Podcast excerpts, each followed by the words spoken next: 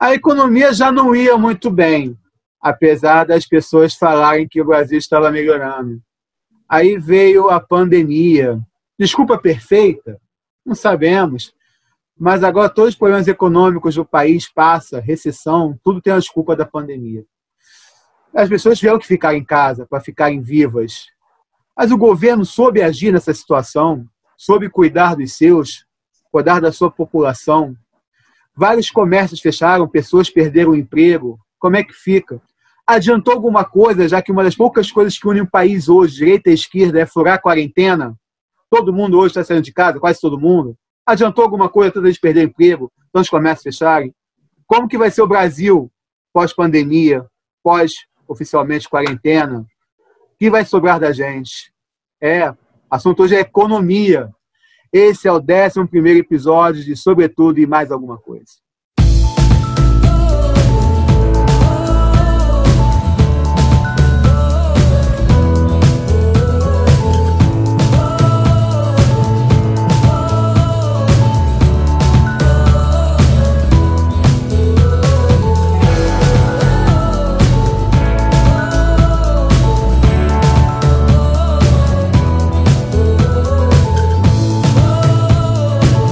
Sobretudo e mais alguma coisa. Seu bate-papo de mesa de bar na internet. Aqui se fala sobre tudo e mais alguma coisa.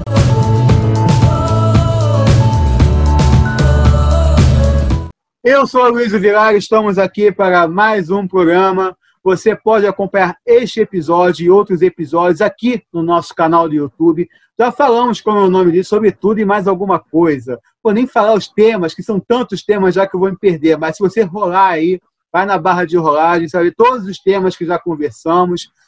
Você também pode, aplicativo de áudio, se você tem Spotify, Google Podcast, Apple Podcast, Anchor, qualquer um desses aplicativos, você vai poder ouvir o programa se você não puder ver. E agora também somos parceiros do site Gazeta do Rio, do Leonardo Oliveira, que já participou algumas vezes com a gente.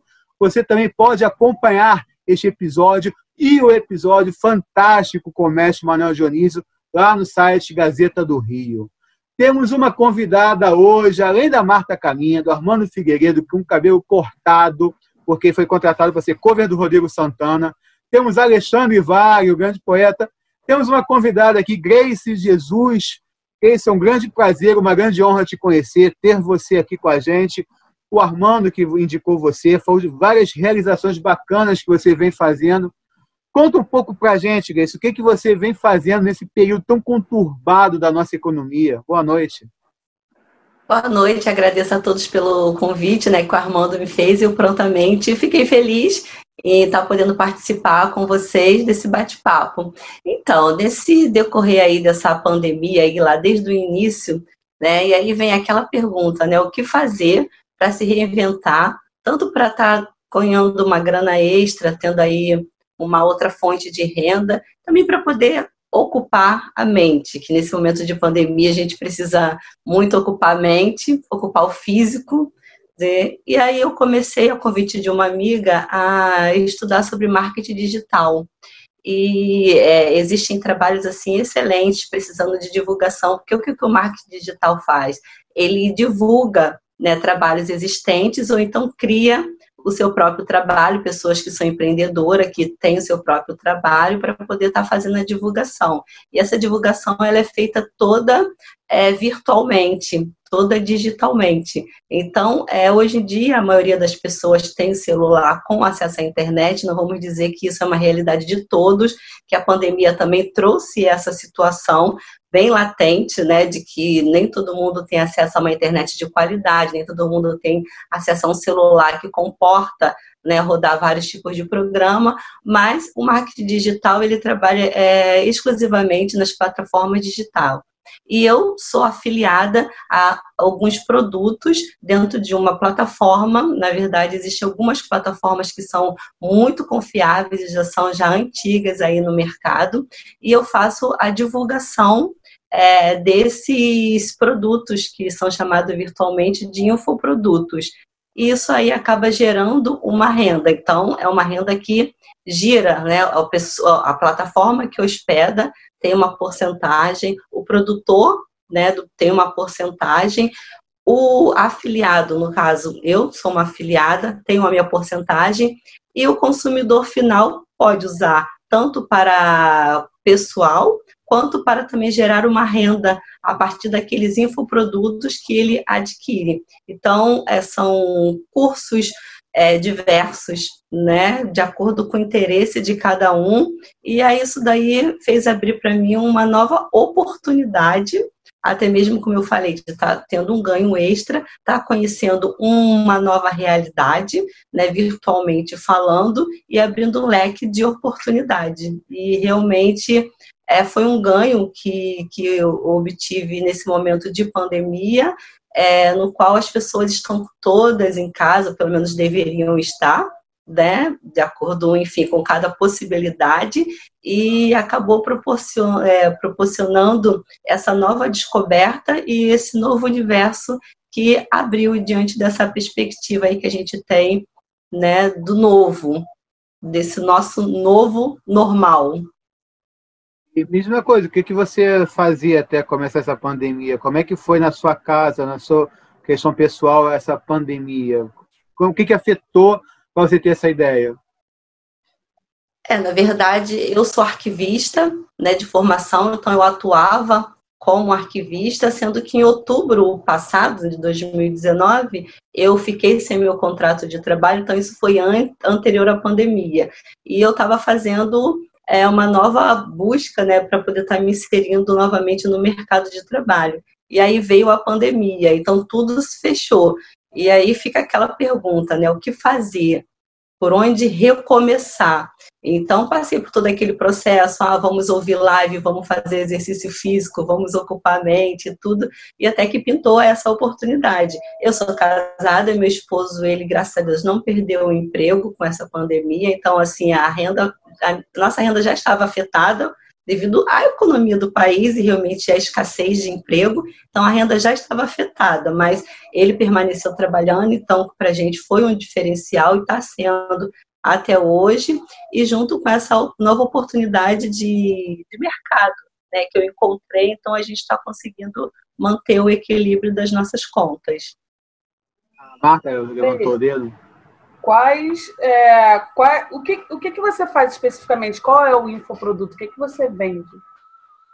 Então, no momento, eu estou afiliada a quatro infoprodutos, que é um curso de marketing digital, é um curso de maquiagem, um curso de amigurumi, é um curso de sobrancelha e cursos também de, de unha né, voltado para o mercado de beleza. Eu estou mais uhum. voltado para esse mercado de beleza. Mas existem vários outros infoprodutos que a pessoa acaba usando aquilo que ela mais se identifica. Então, como eu me identifico mais com essa parte de beleza, então é o que eu tenho feito no momento. E o que eu tenho percebido com isso é que é, várias pessoas que estão lá na ponta, né, que podem estar usando isso para poder está tendo uma renda extra, porque assim, as pessoas têm muito aquele hábito, ah, recebe pessoas em casa para poder estar tá fazendo esse tipo de serviço, então isso também é bom. Então acaba que com a minha divulgação eu consigo pegar um público que antes não tinha nem acesso a essa informação, de que existia essa possibilidade de estar tá fazendo esses tipos de cursos né? Pessoas que realmente têm, não tem ou não tem muita intimidade com o mundo virtual, não tem muita intimidade com a internet, que tudo que tem sido produzido e que está ali disponível para uso, enfim, de quem quiser. Né, e acaba que as pessoas ficam até um pouco surpresas, porque como a gente também tem aquele, aquela questão, aquela dúvida, né, aquela insegurança, nossa, mas será que é seguro? Nossa, mas será que é confiável trabalhar online? né? E aí, com a questão do home office, as pessoas acabaram tendo né, uma noção maior informação com relação a isso e acabam ficando também mais segura de estar ali participando e adquirindo esses produtos para poder estarem usando ou para si ou para gerar uma renda extra. É, na verdade, eu fiz essa pergunta porque de repente a gente pode ter alguém ouvindo o programa e que tipo, tá meio perdido, né? Então, assim, e qual é o grau de dificuldade que você tem de se tornar afiliado de um canal desses? Bom, na verdade, nenhum, porque para você se afiliar a esse canal é gratuito. Você entra lá, segue lá todo o passo a passo e você consegue fazer a sua afiliação e já começar a fazer a divulgação desses infoprodutos e aí você acaba é, ganhando uma é comissão, né? A partir do que você vende, você ganha comissão. E esses infoprodutos, assim, eles são divididos por nicho, é o que eu falei. Eu é, me identifico mais com o nicho de beleza. Tem gente que, pelo nicho de direito, pelo nicho de esporte, nicho de saúde, e aí você vai escolhendo dentro daquilo que você se identifica mais, porque quando você se identifica, você consegue falar melhor daquele produto, consegue divulgar né, de uma forma mais familiarizada aquele produto. Sim, perfeito, pode falar. Então, é, a Gleice falou uma coisa muito interessante que a gente já debateu aqui sobre isso, aquela questão do nicho, quer dizer, a economia indo de acordo com o que está acontecendo, né? Ela mesma falou que ela se enquadra mais naquele nicho porque ela tem mais características para aquilo, entendeu? E eu acho que o momento é, pega muito por esse lado também. É, o mercado tem que observar dentro dessa pandemia qual é o nicho que a pessoa vai atacar, entendeu? Qual é o trabalho que ela vai, que ela acha que consegue ganhar mais dinheiro, entendeu? Esse ponto realmente é muito importante. E tem uma coisa também, a Gleice também esqueceu, eu acho, ela tem uma, ela montou uma loja no Magazine Luiza e ela ganha comissão em cima da venda que ela fizer dessa loja, entendeu? Que é uma coisa que todo mundo pode é bem interessante, Gleice. Fala, fala mais um pouquinho disso pra gente aí, que eu achei um projeto muito legal Inclusive, eu comprei um travesseiro também na loja dela, que eu falei, se eu estou precisando de um travesseiro, eu vou comprar um travesseiro nessa pandemia e não vou sair de casa. Fala mais pra gente.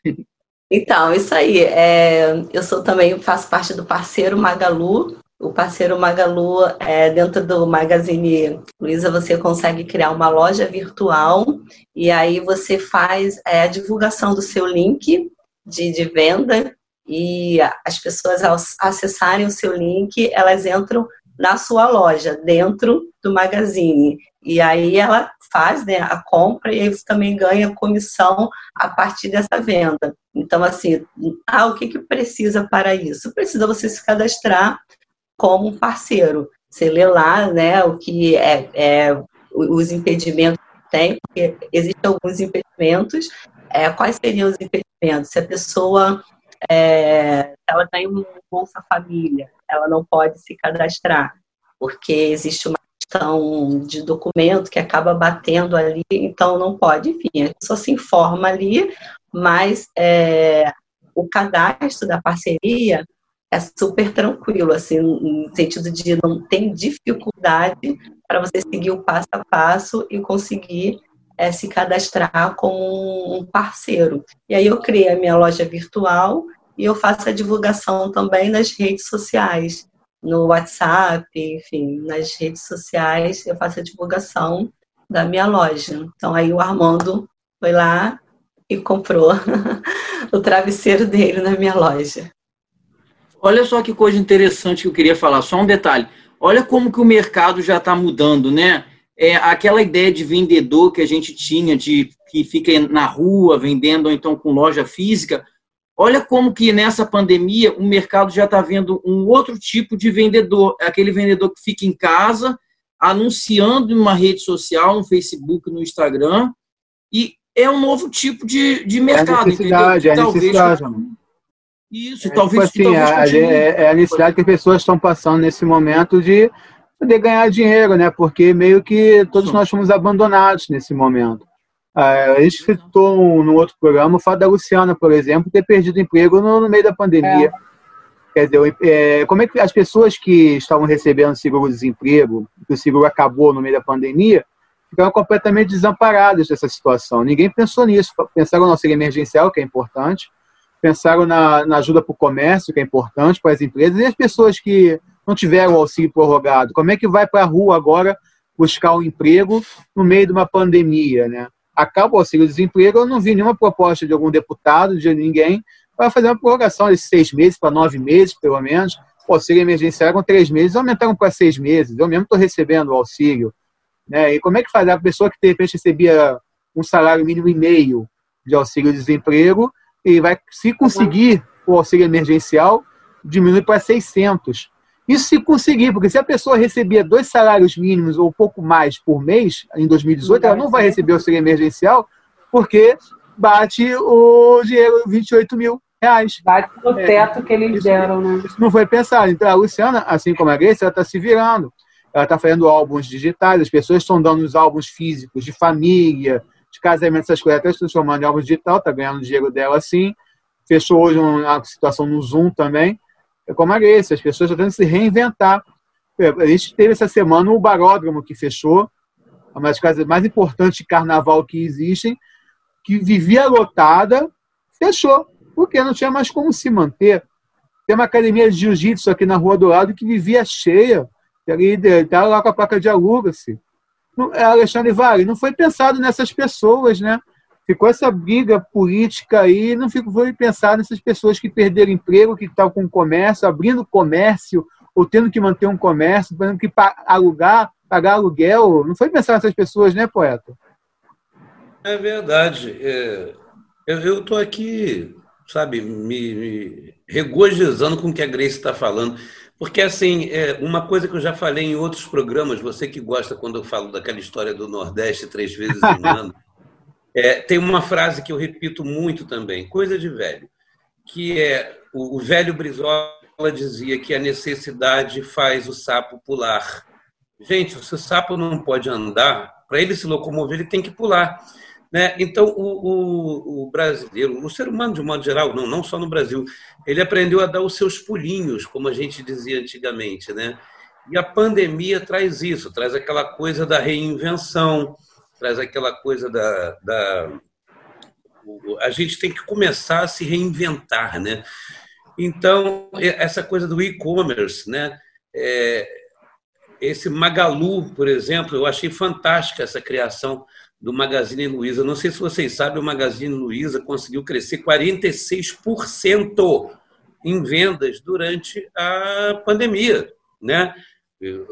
Longe de mim, eu não conheço ninguém do Magazine Luiza, não estou aqui fazendo propaganda nenhuma, mas eu acho assim, eu acho bem bacana quando o empresário, né, quando o comerciante, ele, ele diz assim, bom, não é porque eu estou numa recessão, que o próprio FMI já disse que nós estamos numa recessão, recessão essa maior do que a recessão de 2008, né? Quando até o Lula falou que era uma marolinha, pelo menos aqui no Brasil não chegou com tanta, com tanta força, né? Mas aquela recessão de 2008 foi muito braba. Mas a, a, a, essa é muito pior. Essa é muito pior porque ela, ela não só é uma recessão que tem um, um, um fundo econômico, mas ela também ela mata a mão de obra, mata literalmente a mão de obra. Né? Ela impede aquelas que ela não mata, aquelas vidas que ela não mata, impede de trabalhar, mas impede de trabalhar dentro dos moldes antigos. Né? Só que você começa aí a criar outras formas. Por exemplo, o próprio Magalu ele criou é, é um nome que eu não me lembro. Além do e-commerce, existe outro i, não sei o que, que é um nome complicado para caramba, que é uma integração das lojas físicas e das lojas virtuais, né? E que isso fez crescer muito. Então, assim, eu acho que o ser humano... e-commerce. Não, então, além do e-commerce tem outro i, i tracinho não sei o que lá. Eu, daqui a pouco eu lembro o nome e falo para vocês. Mas, enfim, é, começa a, o, o, ser humano começa a, a, a, se descobrir, se reinventar, recriar formas de, de trabalhar, né? de trabalhar, de produzir. Inclusive, o Magazine Luiza, para mim, está de parabéns até por, por ações que fez durante a pandemia, ações positivas e propositivas favoráveis às pessoas. Né? Fez editais para pessoas de baixa renda. Exatamente, exatamente, Marta. Então, assim. Eu acompanho. É, eu acompanho muitas empresas que só pensavam em voltar às suas atividades, independentemente do, do, da perda de vidas humanas que a gente poderia ter, e também acompanho as empresas, né? porque assim, eu sou socialista, sim, mas parabéns para o capitalista que sabe viver dentro do capitalismo com humanidade, com sentido humanitário, né? Então, acho assim que realmente essa empresa tem feito. Olha, o Grace, parabéns. E eu vou dizer para você, hein, depois dessa dica que você me deu, eu vou virar o Magalu também, entendeu? A diretora passou aqui, nome de outras empresas também que, no meu ponto eletrônico, que é o celular, na verdade, outras empresas que também estão trabalhando no mercado, é, roupas femininas, né, diretora? Também vem trabalhando assim. E a Aviator, também empresa de roupas, é, colocou todos os vendedores e gerentes no Instagram para continuar vendendo. É aquela coisa, né? Continuar sobrevivendo. Tem outras empresas por aí que eu não vou citar nomes, que a, a dona ficou desesperada, não sabia o que fazer, parou de pagar todo mundo, né, né Luciano? Marta, você e o Alexandre são, mas, são profissionais mas liberais. Tem uma, tem uma coisa também que é o seguinte, é de reinvenção, né? É uma questão de, de é, você se adaptar à necessidade copiando aquilo que já existe. Porque o Magazine Luiza não faz nada diferente do Polishop, que não faz nada diferente do que a Avon fazia, que batia na porta das pessoas e oferecia os produtos, né? Então, assim, hoje você tem uma gama muito maior de gente que vende Avon, de gente que vende Teipoé, de gente que vende Demilos, e, e aí, só que como esses, como essas, essas é, vendas de revista, elas acabam sendo segmentadas e precisam de, da presença física da pessoa por causa da revista, porque você tem que mostrar, porque você tem que medir, o Magazine Luiza e as outras lojas, porque Americanas.com também te dá a opção de vender dentro da loja dela o seu produto. Então, assim, o que, que essas lojas acabaram fazendo? Elas acabaram adaptando uma realidade, pro, pro adaptando os produtos para uma realidade que, que já estava crescendo muito antes da pandemia, entendeu? Então, uma questão assim, de humanidade, mas de inteligência também, né? É super louvável, porque assim, na natureza nada se perde, nada se cria, tudo se transforma, se copia. Então, assim, é só uma forma de você adaptar uma realidade que era a venda de porta em porta para uma situação que, que já estava pegando muita gente aqui no Brasil, que era a venda pela internet. Hoje no WhatsApp você tem vários grupos de gente que trabalham com venda, como, como a Grace trabalha, e criando grupos de promoções. Então, assim, você entra no meu grupo de promoção e aí quando o Magazine Luiza disponibiliza uma, uma promoção um pouco melhor, eu já boto no meu grupo. Se a pessoa está precisando de um travesseiro que seja, de um copo, de um fogão, ela tem um desconto maior quando ela compra aqui. Então, você, você vai, além disso, você vai se ressocializando com as pessoas, né? Então, assim, é muito bacana. Esta forma de venda é uma forma muito bacana. Mas eu acho que, ainda assim, eu continuo achando que depende muito da, da capacidade que a pessoa tem de interagir com o próximo. Porque, assim, Sim. se eu dominar um assunto, eu falo 100% dele. Mas para vender as coisas, eu não vendo gelo é, para esquimó. Isso é um dom, isso é um dom. Água no deserto. Eu sou uma pessoa extremamente tímida para esse tipo de coisa. Também não então, assim, para mim, não sei se funciona. É, mas de repente a, mas de repente a venda virtual, ela acaba assim, ela te aproxima, mas ela não te expõe. Então você fica, você não está sendo visto. Então, de repente, é mais fácil para você desenvolver esse lado, né? Que você está, entre aspas, protegido. Né? Você está ali por Sim, trás. É, vai você tendo, sabendo é, desenvolver né, os assuntos relacionados àquele produto para poder conseguir chegar ao cliente, você não vai estar sendo vista. Então, de repente, eu acho que isso também é uma facilidade para determinados tipos de pessoa, né? Que tem, não que é muito boa. Por aí, mas é.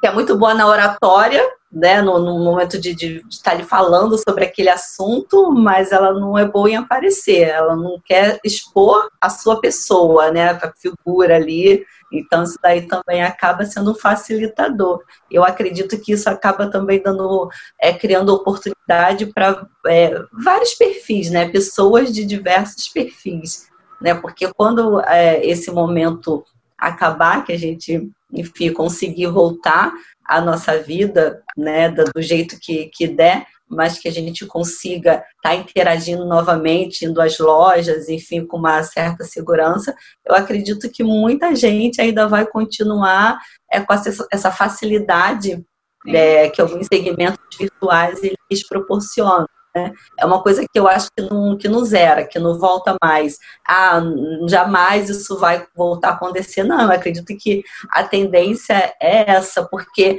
as lojas físicas, elas também elas têm um.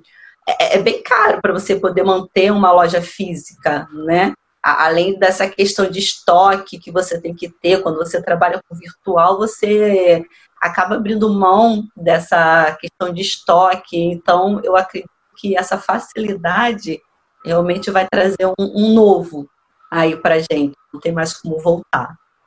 É, é só um detalhe. Você pretende continuar foi... trabalhando nisso depois, é, depois que você puder é, sair de casa, você vai continuar nesse ramo, você vai voltar ao seu ramo anterior? O que você pensa em fazer? Não, eu pretendo continuar, continuar nesse ramo, sim. Eu não sei é, é para onde, né, vai me levar. Eu olho sempre em frente e para o alto, né? Para o alto e avante. Mas, assim, é, é uma coisa que eu gosto, o Armando sabe, né? Eu gosto muito de estar interagindo né, com as pessoas, de inventando moda, né? Moda boa. Então, assim, é uma coisa que eu gosto muito, mas é, eu pretendo conciliar com a minha função de arquivista, que eu, que eu também gosto, e aí continuar dando segmento. Não sei se serei colega de trabalho do Armando, que eu acho que isso eu já estou abandonando, entendeu? Mas sendo arquivista e continuar aí com o marketing digital, sempre aprendendo, gerando conhecimento e passando à frente isso. A Luiz, eu acho que nunca mais ninguém. É rapidinho. É rapidinho, Alexandre. É só... É, só um, é uma coisa rápida mesmo. É só para a gente ver como é que vai ficar o legado dessa pandemia. Lógico, ninguém está querendo dizer que pandemia é bom. Eu estou dizendo que a gente vai pegar um legado dessa pandemia, porque essa pandemia vai mudar algumas coisas. É isso que a gente tem que ter em mente. Tem coisa que vai ser mudado com a pandemia e o mercado vai ter que se enquadrar a esse, tipo de mudança. Aquela coisa que a gente debateu num programa, né? Tem coisa antiga que a gente fazia, que a gente voltou a fazer e que após a pandemia a gente vai ver que, pô, eu quero continuar fazendo aquilo. Foi como a Gleice falou agora, pô, eu vou continuar fazendo isso, porque mesmo depois da pandemia eu vi que isso é um lucro para mim. É um, pode-se dizer que é um legado da pandemia. Com certeza a gente aprendeu nessa pandemia várias coisas. Exatamente isso que eu ia colocar. Porque, assim, é, como, como disse o Armando, não que a pandemia seja boa, não que o vírus seja bom, não que as mortes sejam boas, mas a gente vai aprendendo com os reveses da vida. Né? Então, é a hora em que você descobre assim: opa, peraí, eu posso fazer isso aqui também. Peraí, loja virtual eu também posso fazer. É, eu posso ser um parceiro da empresa tal? Posso. Posso ganhar um dinheiro? Posso. Eu sou arquivista, mas eu também posso vender isso aqui e ganhar um dinheiro. E aí, quando acaba a pandemia, você vai dizer assim: ah, vou deixar de ser o parceiro da empresa tal? Vou deixar de ganhar esse dinheirinho que eu estou ganhando nesse novo tipo de trabalho? Não, seria o cúmulo da burrice. Então, assim, essa história da reinvenção nos ensina que a gente já podia estar fazendo mais coisa há mais tempo. A gente só não, não estava fazendo porque a gente estava acomodado dentro daquilo. Né? Então, de repente, eu acho assim, para quem acredita na divindade, para quem acredita em Deus, não sei o quê, que ninguém é obrigado a acreditar, né? cada um com a sua crença ou com a sua não crença, mas eu acho que, de repente, essas coisas também chegam para mostrar que a gente pode muito mais do que a gente pensa que pode. Tá, tudo bem, mas a gente tem essa situação, a gente tem uma boa internet, a gente pode é, pensar no futuro, a gente pode se reinventar, mas vamos pensar nas classes mais baixas. Se é aquela pessoa que não pode pensar no futuro atualmente, que não tem uma internet boa, não tem como virar parceiro, como que a gente faz para pedir para um camelô ficar em casa nesse momento, com a sua família sem ter o que comer no dia seguinte, sem poder ser parceiro virtual, e com o governo jogando contra, jogando justamente com isso, dizendo que as pessoas têm que viver, as pessoas precisam trabalhar, as pessoas estão morrendo de fome. Como, como fazer com essas pessoas? O que, que poderia ter sido feito e que não foi feito até agora em relação ao governo federal, municipal e estadual. Quem quer falar sobre isso? É, foi o que você falou, o governo jogando contra. É tipo assim, a pessoa está tá tendo que se virar. É, esse é um grande problema do Brasil. O governo não está dando ajuda. O governo é, dá ajuda para quem não deve. A gente descobriu que um monte de militares aí, milhares de militares estavam ganhando auxílio emergencial. Quer dizer, está tudo errado. Quer dizer, é é porque o brasileiro é como a Gleice. O brasileiro vai se virar. Porque se depender do governo mesmo, a gente está lascado, a gente realmente vai morrer, que é o que ele quer. O que ele quer desde o começo é isso. Então, se não fossem pessoas como a Gleice, que é o típico brasileiro, a gente estava realmente lascado, porque se depender de ajuda de governo, muitos, muitos e muitos, como camelôs, que você mesmo disse, vão se lascar. Infelizmente, porque é, o tipo pai de, de família perdendo emprego, pai de família que Sim. precisa é, do seu comércio local. Imagina a pessoa que trabalha perto do Maracanã nesse momento, os ambulantes que perto do Maracanã, dono de bar, Maracanã, só talvez ano que vem, quem trabalha em frente de teatro, em frente à casa de show, e com o seu próprio ambulante que está lá com sua pipoca, doce, com sua jujuba e tal. Sabe, Como viver se pessoas vão ver? E sabe o que é pior disso tudo? É que parece que ele faz isso de propósito. Ou é seja, eu não vou é dar ajuda. Eu concordo. É, é então, eu não vou dar ajuda, eu não vou dar apoio governamental exatamente para a pessoa ir para a rua e pronto. É, é exata, Está muito claro isso para qualquer pessoa aqui. Não precisa a gente ficar dizendo eu acho. É isso que está acontecendo, só não enxerga quem não quer. É de propósito, isso aí. A dificuldade do auxílio emergencial é de propósito. Sim. Essa situação de é, agora não pode fazer o saque físico, tem que fazer na, na caixa lá, virtual, tem que esperar um, dois meses para poder fisicamente. Nem todo mundo sabe o que é PicPay, o que é Mercado Pago, sabe mexer nisso para poder mexer de uma conta para outra. As pessoas estão morrendo de fome, estão tá, cagando para isso. Vamos falar o português, claro, estão cagando é para de fome. Eu tive essa ideia desse programa que eu estava com a Luciana. Eu lembrei da vendedora de empada que vendia nos colégios próximos aqui, empadinha para os alunos. Como é que essa mulher está agora? Eu não sei. As escolas estão fechadas é, parece que não, não, se pensa nessas pessoas. E como você falou, Armando, é de propósito, para forçar as pessoas a irem para a rua e acabar com a quarentena. Aí fala, eu não tenho nada com isso, eu não tenho fiz, não fiz nada, é o governo é, estadual e municipal que pegou o poder nisso.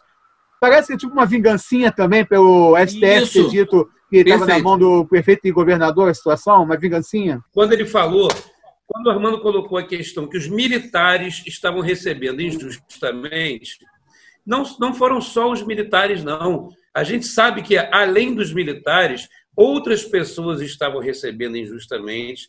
Muita gente que estava precisando receber não estava recebendo. Então, assim, é, essa questão do auxílio emergencial foi muito mal, mal trabalhada. E como você mesmo, poeta, colocou, é, é, é essa história toda da vingancinha que foi colocada né, e tal, a gente sabe que isso foi feito de uma forma proposital, porque o governo, infelizmente, trabalha de uma forma adolescente, né? trabalha com birrinha, sabe? Não, não, não é uma coisa profissa, de, seja de direita, de esquerda, de centro, quem fosse, mas não é isso.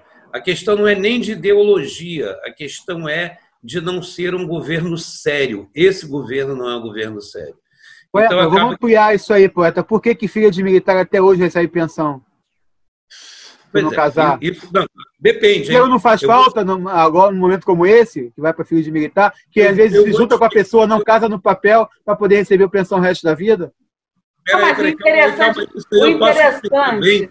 Isso eu posso explicar bem, porque eu sou filho de militar e tenho duas irmãs. E assim, as filhas do meu pai, minhas irmãs, no caso, meu pai tem 86 anos, ainda estão sob a égide da lei antiga. Elas ainda poderão da ditadura. Pai morrer. Mas só que de uns anos para cá, de, já, já até de um bom tempinho para cá, essa lei mudou. Então, essas filhas de militares de, de lá para cá já não receberão mais. Até porque isso realmente mal, né? é absurdo. Não, mas é, é, tem. Aproveitando que você é advogado, tem uma coisa muito interessante nisso, né? Porque é, a lei da união estável mudou. Então, é, a fim de você ganhar a pensão do seu ex do seu viúvo lá, do cara que morreu, é, a lei mudou. Então, você passa dois anos com uma pessoa, você já é considerado casado. Mas, para título de pensão militar, essa lei não funciona, né? Isso é uma, depende, uma situação muito interessante. Depende, depende. Olha só, não precisa ter necessariamente dois anos, porque a união estável ela Sim. não tem mais um, um tempo limitado para que se caracterize como união estável, né? Sim, sim. Antes era cinco anos e agora são outras características. É, não. Agora hoje não tem tempo pré-determinado, desde que seja uma união, como você acaba de dizer, estável uhum. e que seja é, caracterizada com fins de formar uma família. ainda que não casado no Esse papel. assunto vai ser muito bom para a gente tratar sobre família. A gente está tratando aqui sobre economia. Então, alguém aí conhece alguma pessoa que nesse momento perdeu o emprego ou um comércio perto da sua casa fechou? Tem algum comércio perto da sua casa que fechou ultimamente? Vários, vários comércios fecharam. E com relação a essa questão mesmo do auxílio emergencial, assim, nivelar um pouco por cima, porque as pessoas de fato que são não dizendo necessidade, porque necessidade fica difícil você colocar na balança, mas a gente esquece que tem muita gente que não tem acesso é, à internet, né? E como faz para poder estar tá recebendo isso, para poder estar tá acessando isso? Por isso que muita gente ainda não recebeu, que muita gente ainda não conseguiu nem fazer o cadastro, porque é simples fazer o cadastro, o cadastro é simples fazer o cadastro para quem sabe mexer, sabe? Quero deixar isso bem claro, porque até mesmo a questão do saque do, desse valor agora que você não consegue sacar, eu tenho pessoas na família que estão recebendo também, inclusive pessoas que eu fiz no meu telefone, eu fiz para algumas pessoas, porque as pessoas não conseguiam fazer. Não é todo mundo que entende essa linguagem da internet sabe? Ah, porque nós estamos no mundo digital. Não, nós não estamos no mundo digital. Nós que tem que dizer que todos estamos. Então, se todos não estão, nós não estamos. Eu estou, vocês estão, mas não, é, não são todas as pessoas. E aí, gente que tem que pagar aluguel que não consegue porque o dinheiro é um dinheiro virtual. Gente que, que tem que fazer compra no mercadinho porque se faz muita compra no mercadinho, não necessariamente em grandes redes, e as pessoas não conseguem usar. Então, foi muito mal planejado e assim segue, porque não é um interesse realmente que essas pessoas consigam fazer uso desse benefício que não está sendo dado, que não estão sendo bonzinho em estar tá oferecendo, sabe? Então, assim, eu fico, eu arrumo muita briga nas redes sociais por conta de comentários de postagem, como um dia desse, uma menina, uma mãe solo, fez uma postagem mostrando o leite que a prefeitura estava dando na cesta básica, mostrando o feijão, enfim, fazendo uma reclamação da qualidade daquele, daqueles produtos. E várias pessoas entrando no Facebook falando um monte de bobagem nas postagens, e daí eu já quebro o pau mesmo nas postagens, falo lá um monte de coisa, porque as pessoas só querem atacar. As pessoas só querem atacar, tem muita gente para atacar e pouca gente para ajudar, e ajudar de fato é quem precisa. E aí eu perguntei se algum momento, o que, que aquela pessoa fez, em algum momento na pandemia, para ajudar alguma pessoa que esteja ao seu lado, próxima, que esteja passando por ela, para que de fato ela conseguisse sobreviver esse momento da pandemia. Entendeu? poucas, poucas pessoas, poucas pessoas que criticam, de fato ajudaram alguém, né, que estivesse ali precisando próximo mesmo. Então as pessoas preferem ignorar a situação e atacar. E aí a gente vai para onde?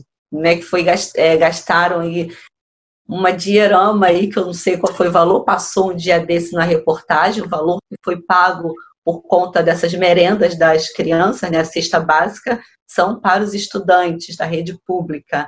E um valor absurdo para estarem recebendo uma coisa de uma qualidade tão baixa. Então, para onde que foi esse dinheiro?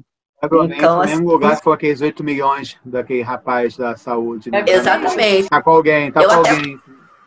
Eu até coloquei essa observação que eu botei. Eu quero ver se vocês que estão aí falando dessa mãe solo que está com essa criança do colo, tentando diluir esse leite, se vocês falaram alguma coisa tão bem quando foi achado 8 milhões aí na casa aí de uma certa pessoa. Vocês entraram também para poder falar? Certamente não, que é muito fácil você falar ali daquele que precisa, daquele que está ali é, lutando pelo mínimo, que é um direito do que você falar, de repente, numa postagem dessa de 8 milhões. Então, existem realmente muitas mazelas aí que a gente precisa estar sempre combatendo dia a dia para defender quem tem menos. Então, eu sempre fui esse perfil de defender quem tem menos e assim eu vou seguir.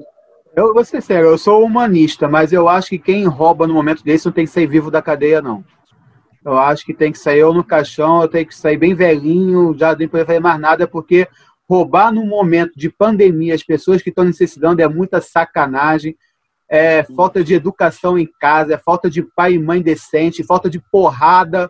porrada. Acho muita sacanagem, acho muita sacanagem roubar. Roubar sempre é sacanagem, mas roubar num momento como essas pessoas estão morrendo de fome é muita sacanagem. Como é sacanagem o tal do caixa tem, que a pessoa fica 5, 6 horas para conseguir acessar numa fila virtual. Às vezes tem que pagar o mercado. Aí fala, não, pague com seu caixa tem. Porra, vai ficar 5, 6 horas esperando a atendente para poder pagar, né? E quando chega a vez, consegue, não consegue pagar, porque pode estar 8 e 5 da noite, vai parecer escrito, a partir das 8 da noite você pode fazer sua transferência. Não faz a transferência. É tudo de propósito para sacanear as pessoas. Tem que vender dificuldade, né? Tem, Tem que, vender a dificuldade. É, eu já falei isso em outros programas. Isso é a teoria do caos, né? Você vende a solução e num dado momento as pessoas acham que elas estão salvas porque veio a solução e aí você começa a impor a dificuldade. Mas você acaba sempre sendo levado pelo lembrado por ser o cara que pô liberou 600 reais para alguém, Quando né? Liberar 200 na verdade, né? É tipo hoje, é. como o Simba levantou a cloroquina como se fosse o, o símbolo, o leãozinho lá, com a salvação. Daqui a pouco vai pegar a última parcela dos 600 reais, vai levantar também para todo mundo aplaudir. Coitado é. do Adnet, tá difícil para o Adnet competir com a realidade. O cito assim, casa dele está cada vez mais complicada a situação dele. Daí, como é que é, vocês fossem governantes? Vocês têm um exemplo de algum país fora da Europa, como é que agiu com a população? Sinceramente, eu não estou por dentro disso mas eu acho que o subsídio na, na Europa, por exemplo, ah, não dizer, ah, porque é muito mais rico que o Brasil. Tudo bem, é muito mais rico que o Brasil, mas nem todos os países também são mais ricos que o Brasil. A Europa é, é grande, né? Vocês têm algum exemplo assim de algum país, de, ou mesmo da América do Sul, como é que agiu numa situação econômica como essa? Eu acho que foi nos Estados Unidos que eles liberaram para todas as pessoas que não tinham é, não tinham nenhum vínculo de contrato o valor e, e quem já e quem tivesse recebendo dinheiro ia devolver no fim do ano no imposto.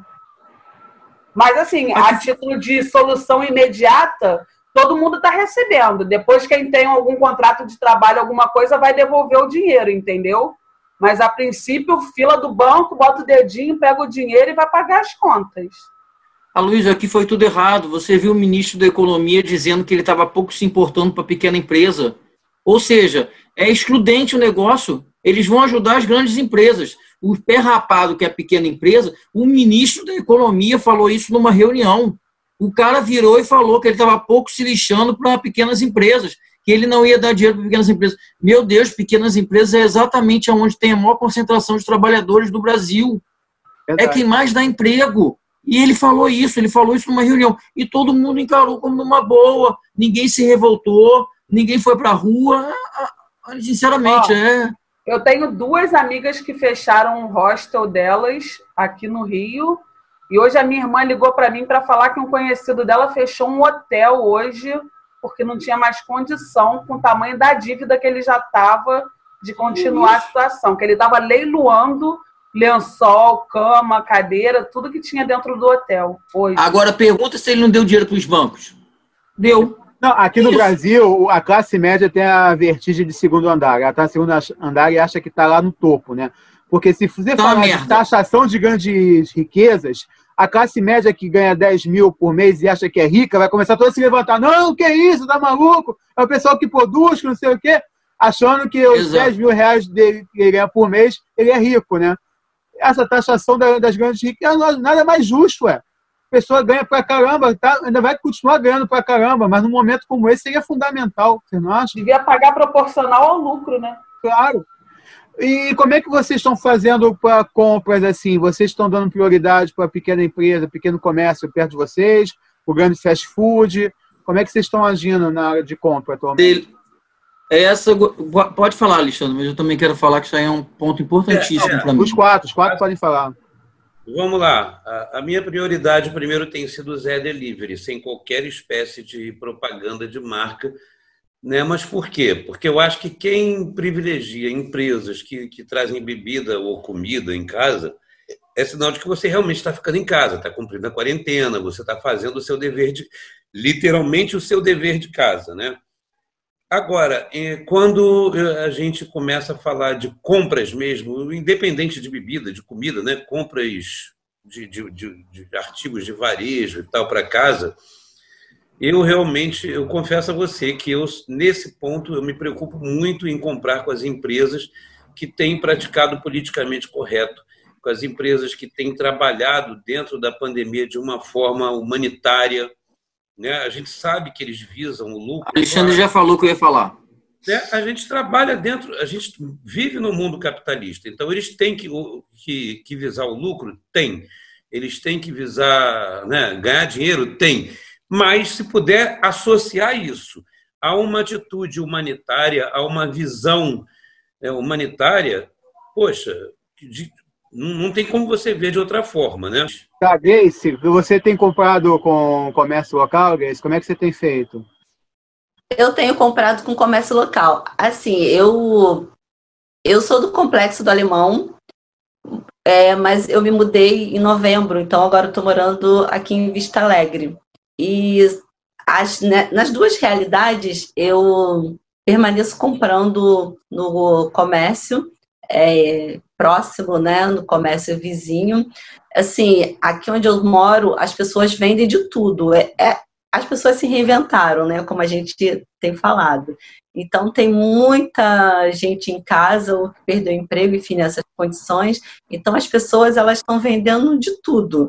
Às vezes eu até falo assim, gente, eu vou sair desses grupos porque não é possível. Assim, o tempo todo, tudo que vocês possam imaginar, as pessoas vendem. Então, assim, é uma forma de se reinventar. Então, eu sempre procuro estar tá comprando também, na verdade, eu sempre compro é, nesses, nesses pequenos, nesses do bairro mesmo. E se for para pedir entrega, assim, eu não uso é, o, o Zé Delivery. Eu conheço muita gente que, que usa o Zé Delivery e gosta, assim, nunca é, pedi nada no, no Zé Delivery, não. Porque eu quase, eu pouco peço.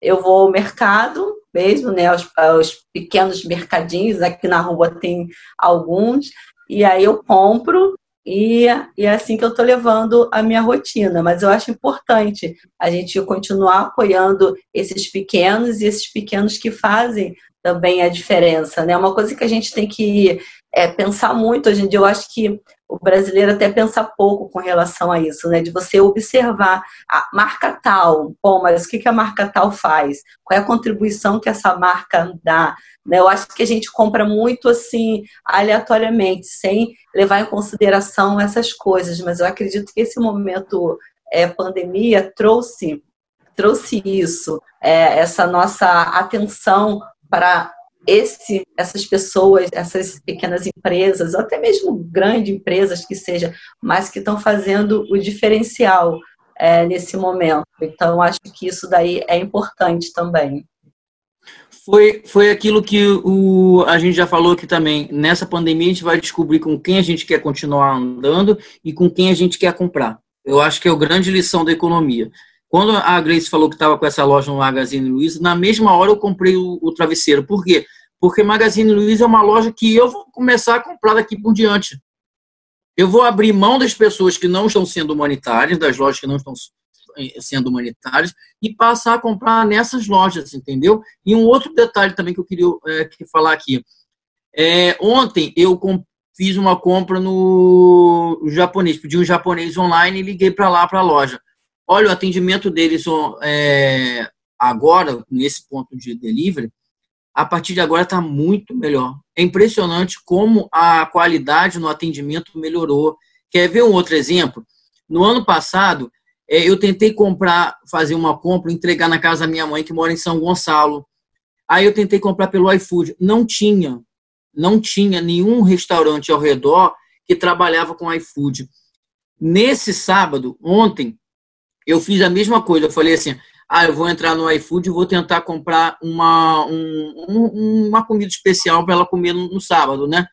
Cara, é impressionante a quantidade de lojas, de restaurantes que já estavam cadastrados no iFood. É impressionante como que o mercado já se, se, se, é, se igualou, né? Já, já, exatamente, é impressionante como o, o mercado porque algum tempo atrás, você ligar para o restaurante, o restaurante falou assim, ah, eu não atendo no, pelo online. Você acredita atualmente, você imagina que algum restaurante vai virar para você e falar assim: não, nós não servimos online? Mudou. Isso mudou. Isso veio para ficar. É isso que a gente tem que analisar nesse ponto da pandemia. A pandemia vai mudar muita coisa. E muita coisa boa vai ficar com essa pandemia. O que, que a pandemia não vai mudar é que agora é hora do intervalo. Queria ah, agradecer imensamente você, Grace, pela sua participação aqui com a gente, falando da economia, falando do que você fez. É, vamos pegar o link com você da sua loja. No final do programa, vocês vão ver o link como comprar com a Grace. Muito obrigado, Grace, pela sua participação. Obrigada, obrigada. E semana Valeu, que vem uma novidade. Terça que vem é ao vivo o programa. Vamos falar de educação, que é outro tema muito importante nesse tempo de pandemia. As crianças em casa, como que elas vão fazer para não perder o ano e não perder tempo, que é tão precioso. Voltamos já.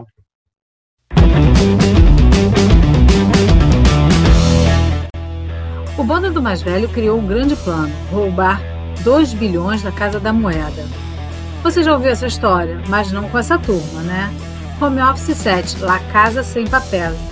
Sexta, 21 horas, mais um curta de comédias, SDC Produções.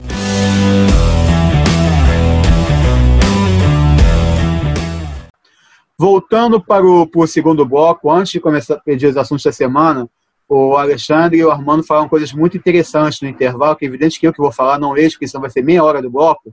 Eles citaram as pessoas mais pobres, que os camelôs mais pobres, que estão vendendo máscara e álcool gel nesse momento. Né? É uma forma que eles estão tendo de se reinventar num momento tão complicado com isso, e é verdade, realmente.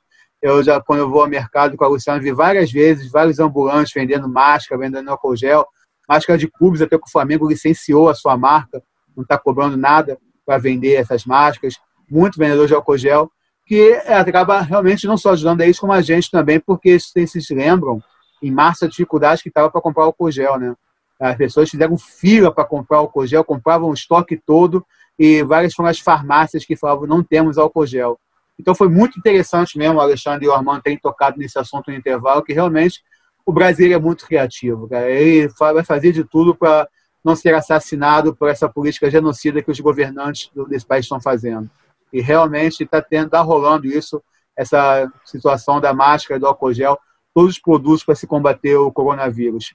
O brasileiro, às vezes, decepciona a gente, mas às vezes também pode ser o melhor desse país. Vamos falar dos assuntos da semana?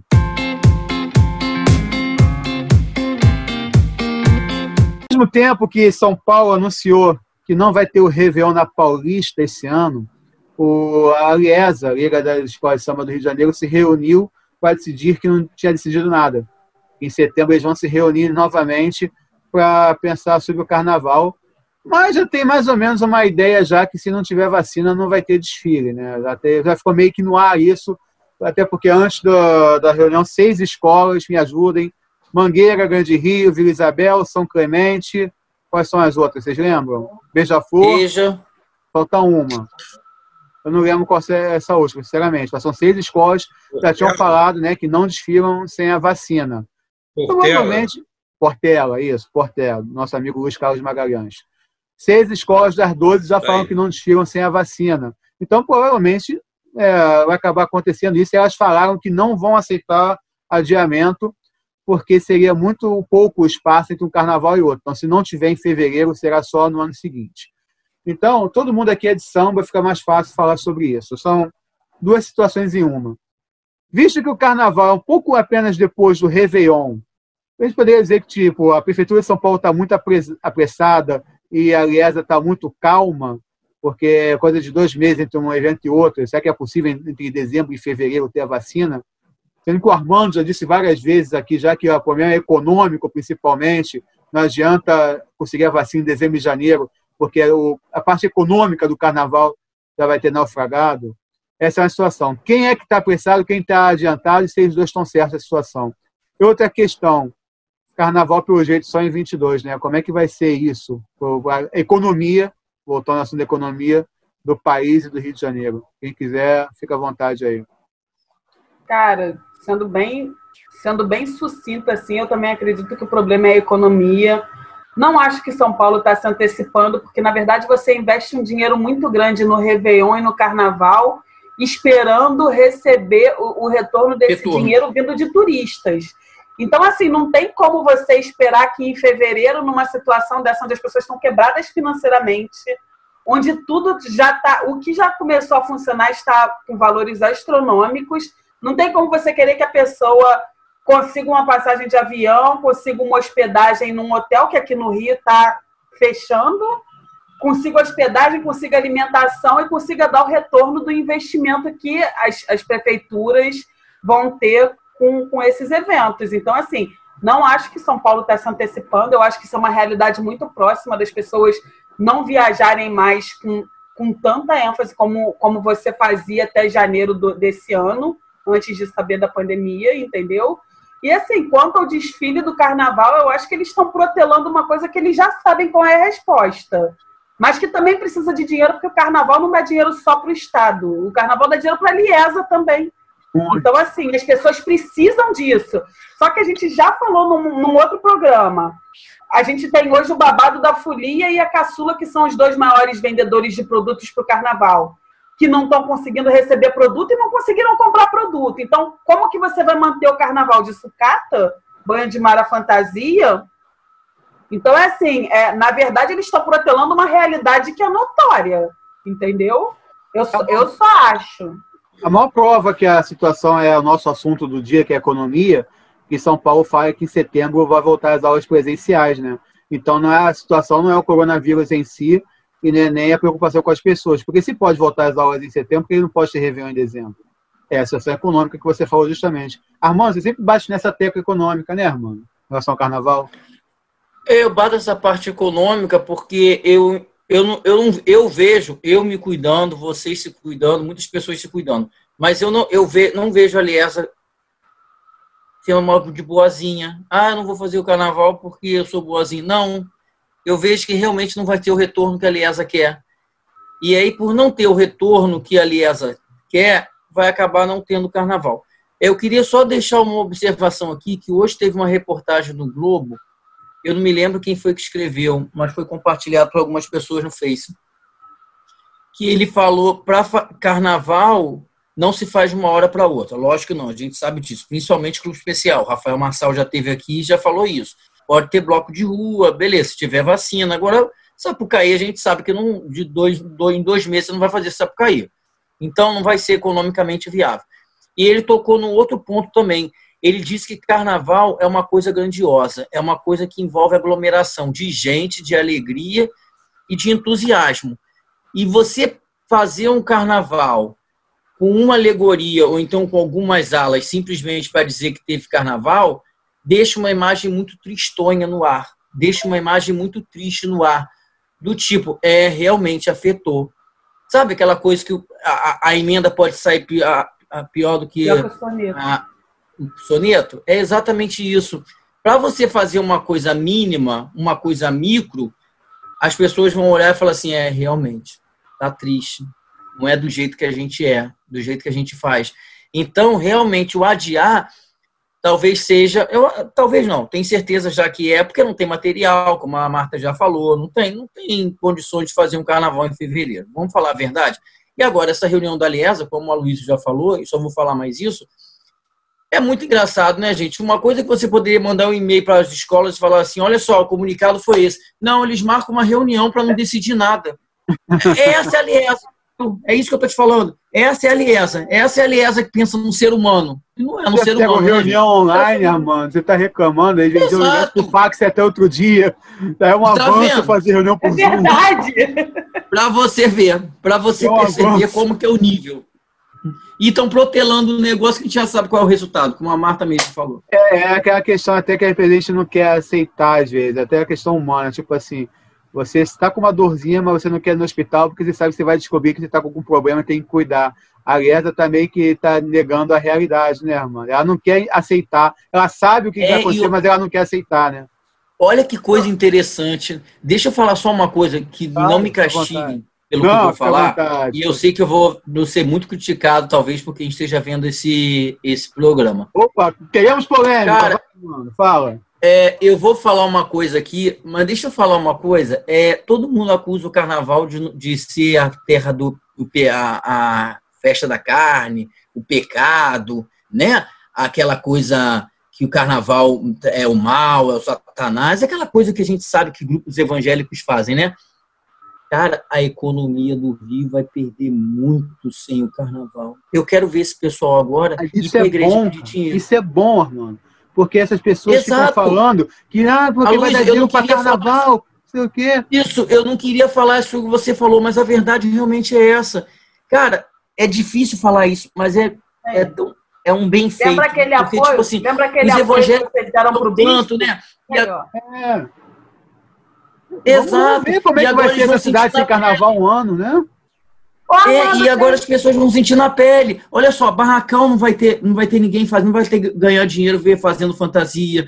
O cara não vai ganhar dinheiro como ambulante vendendo sua. Do, o turista não vai vir para cá porque não vai ter. O turista não vai vir para cá hotel não vai encher, não vai contratar garçom, não vai contratar camareira, não vai contratar um monte de coisa. E tipo assim, ah, é o carnaval é sentiu, a economia sentiu porque não teve carnaval. Engraçado. Tem carnaval e sem né, Réveillon em Copacabana, provavelmente também, né? Provável. As duas coisas mais disso? atacadas no Rio de Janeiro. E vamos Você ver como noção? é que vai ficar a cidade. É. é. Vamos ver como é que o pessoal. Vamos fazer o quê? Vamos para a igreja agora? Vamos lá, vamos rezar, vai pedir dinheiro para a igreja. Porque você Sendo tem... que a gente sabe que a igreja toma o dinheiro, né? Ao invés de dar o dinheiro, né? Porque, Porque a economia está uma realidade Você tem uma realidade aqui que é uma realidade muito cruel com o Rio de Janeiro, né? Assim, é, é o cartão postal muito. do Brasil. Mas hoje, quando as pessoas falam assim, a ah, paulista trabalha mais do que carioca. São Paulo não vive de evento, cara. O Rio vive do evento. Isso não Marta, é uma cidade. Eu... Isso não é uma cidade de é, hospedeira. Isso aqui é uma cidade Marta, de. Evento. Eu falei isso. O e Rio quando, vai ser. Quando o Rio vai ser um o estado que, que mais é, vai sofrer. Quando você tem um lugar que é o Rio Centro, por exemplo, que é um lugar próprio de evento que vira hospital, quem é que sustenta aquele elefante branco? Quando você tem o Sul América, que é um lugar que vive de evento, quem é que sustenta aquilo no centro da cidade? Quando você tem o carnaval, quando você tem o Réveillon, e quando você Perfeito. tem os, os feriados prolongados, se você parar para pensar nisso, você já viu quantas empresas de turismo estão fechando? Não é só Perfeito. hotel, não. É porque as pessoas não se ligam nisso. Mas, assim, é muita empresa de turismo. Porque você Sim. não tem, você não tem o Rio como destino e você não tem as pessoas saindo daqui para se divertir em outro lugar. Porque muita gente aqui nessa cidade vive do dinheiro de quem vem de fora. Entendeu? O supermercado, cara, não, não abastece só a minha esquina aqui. o supermercado abastece todos os hotéis que tem na Zona Sul. E se eu não tenho turista na Zona Sul, eu tenho uma queda vertiginosa. Se você vem aqui no meu prédio hoje, com 48 apartamentos, não tem 20 ocupados. As pessoas estão devolvendo as chaves porque não tem grana para pagar aluguel. Isso aqui é uma cidade que vive essencialmente do turismo. Então, isso é uma coisa muito complicada. Fico então, imaginando o mercado que tem perto da Luciana. Posso ser propaganda? Eu já falando até Magazine Luiza, o Zona Sul. Pode, Zona Sul, vive que é cheio, aqui na minha casa. É vive cheio, porque cheio de, turista. Ano passado teve Copa é, América, não tinha ninguém falando português ali dentro. Como é que vai ficar sem esse supermercado sem esses eventos? Alexandre, vai, eu quero... Na Praça São Salvador, cara, abriu tem um Zona Sul de um lado da Praça São Salvador e abriu o outro Zona Sul do outro lado da praça. Cara, fracasso, fiasco. O Pavão, Pavão, que é o bar que você vai na Zona Sul, que abriu uma filial agora, o Pavão Azul abriu uma filial nesse momento da pandemia. Imagina. Abriu em março. Abriu em março, né? Estou com a diretora aqui do lado, gente, por isso que. Alexandre Vale, como é que fica um compositor de samba enredo numa hora dessa? Como é que fica a motivação do compositor sem saber se seu samba vai ser para 21, para 22, se samba realmente irá para a avenida, se não vai mudar o enredo até 2022? Eu fui convidado para fazer samba esse ano, até para alguns blocos. Sinceramente, não tive motivação nenhuma. Eu pedi desculpa para meus parceiros. Eu falei, cara, eu tô com situação na cabeça, estou escrevendo curtas, estou com sobretudo alguma coisa. Eu não tenho motivação para escrever um samba nesse momento, que eu não sei o que vai acontecer com esse samba. Como é que fica você que faz tantos sambas por ano? Você que é tão atuante como compositor, como é que fica a motivação do compositor numa hora dessa? Brocha. Adorei a resposta. Brocha. Vou dizer para você uma coisa. Ele nunca foi tão conciso, gente. Mas é certeiro, verdade. certeiro. vou dizer por quê. Eu, eu já fiz dois sambas de encomenda esse ano. Um para uma escola de samba de Salvador e outra para uma escola do grupo especial da intendente da, da Liesb, chamada Peixe Vagabundo, que mudou até o nome para acadêmicos. Protesto! Protesto! O nome era maravilhoso, Peixe Vagabundo. Estão nutelizando as nossas escolas de samba. Salve o boi daí que nunca Plenamente contigo. Acadêmicos do Peixe. Qual é o nome? Era Peixe Vagabundo, que era um bloco que depois se tornou uma escola de samba com esse nome Peixe Vagabundo e nutelizaram, mas não foi a escola não, Eu parece sei, veio de cima, externo. veio de cima, tô sabendo. É, exatamente, foi um pedido externo dizendo assim, acadêmicos do peixe, que esse nome é muito feio. Eu, ah. particularmente, acho assim, que estão começando a, a encaretar o samba. O samba não pode ser encaretado. Né? O samba sempre foi revolucionário. Né? Então, quando você põe boi da ilha, eu acho do cacete. Minha boi da ilha eu acho maneiro. Da mesma Era forma boi da freguesia. Quando mudou de nome, a chance, tirou freguesia, botou ilha e deixou o boi. Enfim, vagabundar a história do peixe. Ah. Mas não é? Mas então, agora eu, eu, ainda queria colocar aqui o seguinte: é, é, apesar de ter feito esses dois sambas encomendados, é, esse processo, cara, da, da gente de lutar por, por, disputa e tal, tá, tá muito esquisito, né? É, tudo bem, a gente até vai fazer essa coisa que você colocou bem, poeta. Tá, a gente vai e faz, perde, ganha, não sei o quê. E aí? Vai ter, não vai ter? Porque eu acho que não vai ter. E voltando à sua pergunta lá anterior desse segundo bloco, quando você falou sobre o, o, o Réveillon de São Paulo, por exemplo, pô, Réveillon em dezembro, Carnaval do Rio, do Brasil inteiro, em fevereiro. Eu até acho que o Réveillon realmente já não rola. Carnaval pode ser, pode não ser, vacina vem, não vem, a gente não sabe. Eu, particularmente, acho que é inviável totalmente. Acho difícil comparar Réveillon com, com Carnaval, porque tem quase que 60 dias separando, e a gente sabe que a, que a medicina pode avançar. Mas a gente sabe também, por outro lado, que aglomeração em fevereiro é totalmente inimaginável. Né? E acho que também as escolas de samba, como vocês todos colocaram muito bem, é, estão carecas de saber que não vai rolar, não tem como. Né? E, e, agora, como vocês também colocaram assim, ah, porque tem o cara que é o alegorista que ganha dinheiro, tem o, a, aquela moça que é a tia costureira, que não sei o quê, mas tem outra coisa, tem a farmácia que vende camisinha, que vende engove. É tudo, sim. É, que, Afeta enfim, tudo. A cadeia produtiva toda é afetada. Toda, gente. exatamente. Sacolé de cachaça que a Luciana toma todo ano no bloco. Qual é o nome do bloco que a gente vai? Eu vou com o Armando. Alguém, alguém sacolé, ah? Na... Vai ficar o cara de sacolé? É, é o dono do boteco. Lá no Leblon tem o Clipper. o, o Clipper é ótimo. É um botequinzinho que, que vai do general ao porteiro. Uhum. Né? Você vai lá em Madureira, tem aquele outro botequinzinho, não sei o quê. Cara, é, é, é muita gente que perde dinheiro. e aí eu... chegou nos blocos, eles vão das escolas. Os grandes blocos são grandes empresas, como o Cordão do Bola Preta, o Monobloco, como é que... Bloco da Preta, não sei o quê. Aloysio, o Carnaval de Salvador, você tem noção de quanto eles vão perder? Exato. Você tem noção de quanto eles vão perder? Quanta gente está envolvida no Carnaval de Salvador? Gente que fica é, contratada para segurar a corda. Está é. sem emprego. Não, e a é questão... Os artistas que estão no Carnaval de Salvador vão fazer live de carnaval em casa, né? Eu fiz um samba para uma escola de samba de Salvador, encomendado. Eu não sei nem se vai tocar lá, aquela desgraça. É. Samba Exato.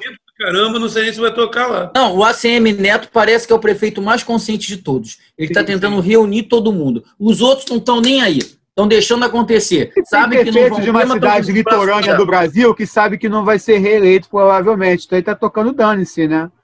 Um prefeito é. que, é de uma igreja aí, que acho que ele sabe dificilmente ser reeleito, tá tocando. Ah, cara, na boa. Eu te, fico pensando, esses evangélicos. Meu Deus, esses evangélicos falam tanta besteira. Eu não falei evangélico. Você... Menino não. do demônio, demônio é o que a gente vai passar com a gente agora, que vai ficar sem dinheiro, que vai sofrer com a economia, porque não vai ter carnaval. É isso mas, que esse povo vai ter que começar a gente tem um problema, a gente tem um problema nisso tudo. Vai, provavelmente vai cancelar todos os réveillons do país e vai é, cancelar o carnaval pelo jeito, já que aqui no Rio as escolas de samba, pelo menos, não aceitam adiamento. Mas a, as datas estão lá. 31 de dezembro vai continuar sendo no final de ano para a virada de 1 de janeiro.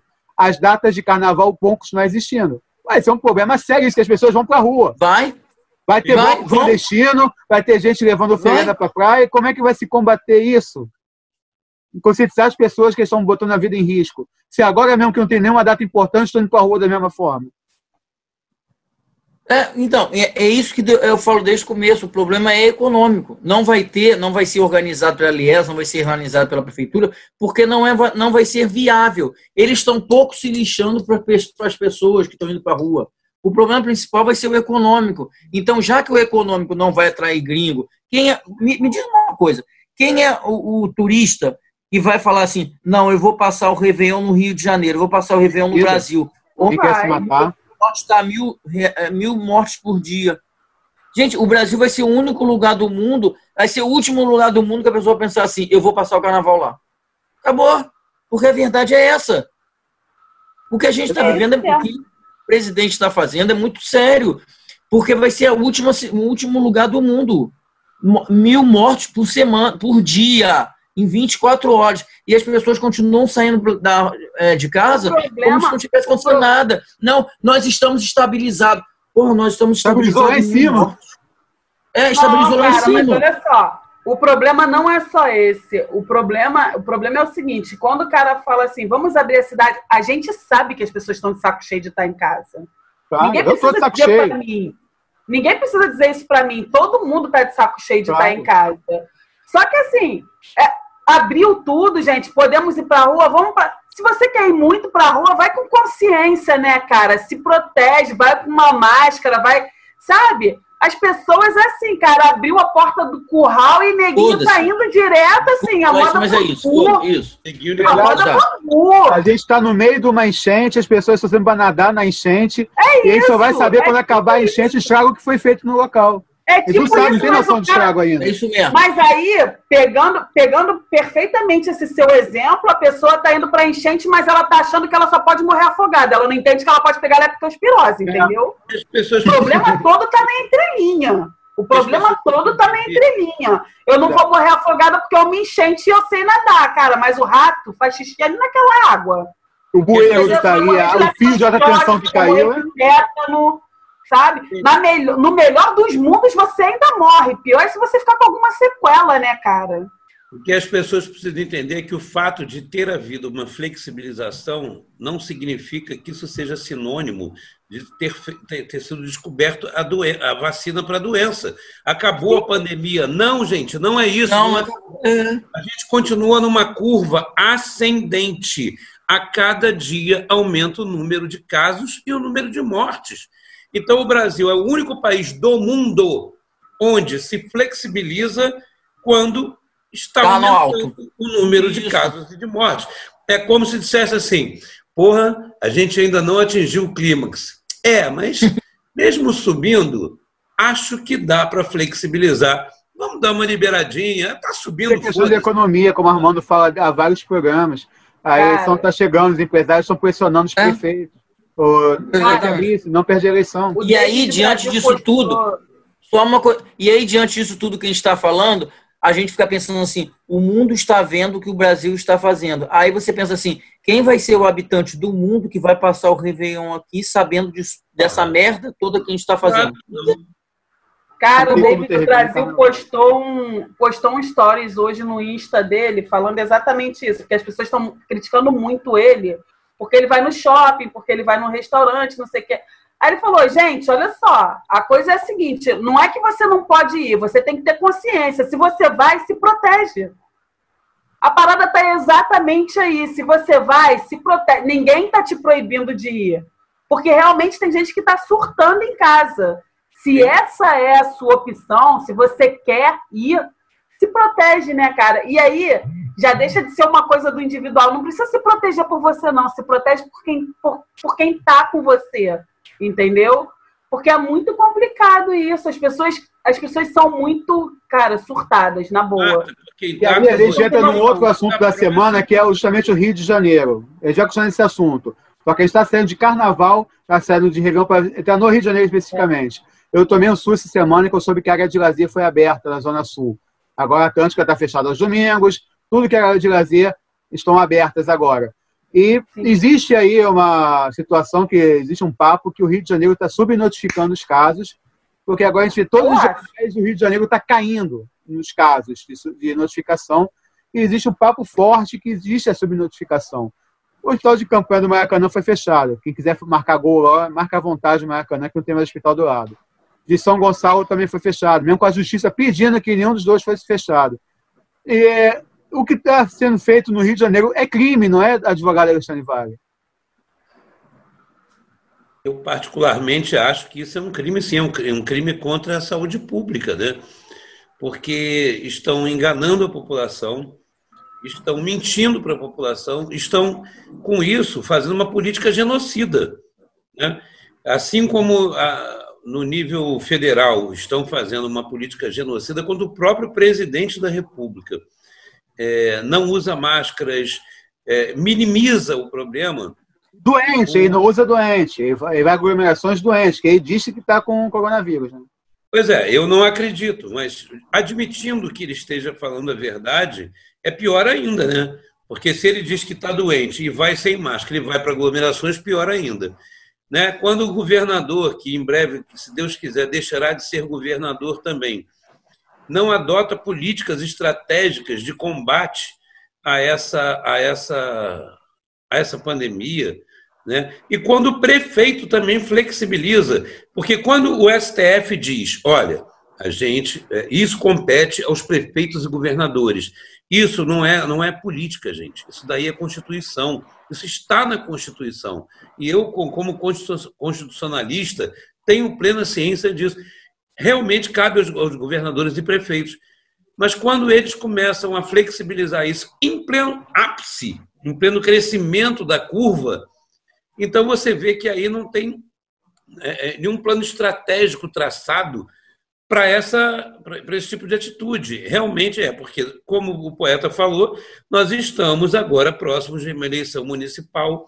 Então, que se dane a saúde, que se dane a vida, e vamos pensar nos resultados políticos e nos nossos financiadores de campanha. Eu vou fazer uma pergunta para vocês. Vocês lembram qual era o lema do Clivella na eleição? Vamos cuidar das pessoas, evangélicas. Pessoas. Cuidar das pessoas evangélicas. Olha como que ele está cuidando. Preciso falar mais alguma coisa? O lema dele era esse. Vamos Mas... cuidar das pessoas. Olha como que ele está cuidando. O cara vai fazer uma live amanhã com o Flávio Bolsonaro. Vocês estão entendendo a gravidade do problema? É deboche da nossa cara. É deboche. Isso é deboche, pelo amor de Deus. Tudo é questão de economia e política, porque ele sabe que a única chance que ele tem nessa eleição é se prender na família Bolsonaro. E é que ele tem alguma, ele acha isso. E a família Bolsonaro é totalmente contra o isolamento. O Carlos Bolsonaro postou essa semana para as pessoas se lembrarem de quem os políticos que fizeram elas ficarem em casa na hora da eleição. Esse rapaz é vereador também... no Rio de novo. As pessoas também podiam lembrar quem são os políticos que falaram que não vão estender o auxílio de 600 reais para depois de dezembro. Já aproveitando que a eleição está aí, e podiam lembrar também uma outra coisa, né? Elas podiam lembrar que a eleição está aí na porta, mas que ela poderia ser adiada, mas que como você tem uma verba para a eleição, os políticos não querem porque hoje é muito mais fácil de você lavar o dinheiro porque você não precisa de fazer nada, né? Você está num momento de pandemia e tudo é urgência. Então você pode gastar dinheiro sem precisar licitar, sem precisar fazer tomada de preço, porque tudo é urgência. As pessoas têm que lembrar isso também. Bom, vamos, vamos fazer a roda girar novamente, girando, girando quando a Silvio Santos for entrando.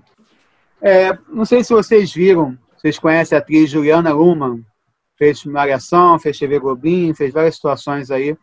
Ela deu um depoimento à revista Cláudia essa semana, dizendo que com 18 anos de idade já foi estuprada por um diretor famoso num hotel em São Paulo. Ela foi levada para lá para fazer teste com o personagem, pediu para a mãe ir junto, o diretor famoso, que ela não quis dizer o nome, alegou que não tinha como pagar a passagem da mãe, ela foi para lá, é, leu três vezes o texto com o cara, é, cara foi para ficar mais à vontade, deu um cigarrinho de maconha para ela fumar, ela nunca tinha fumado na vida, ela fumou um cigarro, ficou tonta, ficou zonza, o cara foi e se aproveitou e estuprou. Além desse caso, eu não lembro sinceramente o nome da mulher do Fábio Barreto, de repente a Marta sabe, é atriz também, que foi abusada por João de Deus, quando foi é, tentar a cura de, dele, sofreu um acidente grave, alguns anos atrás, faleceu, infelizmente, e os João de Deus se aproveitou da situação e também é, molestou a atriz. Né? São casos muito tristes, mas, começando por você, Marta, estou começando a falar, né? As mulheres estão começando a falar e estão perdendo o medo de se expor, expor a situação. Isso é bom, né, Marta? Pelo menos a exposição.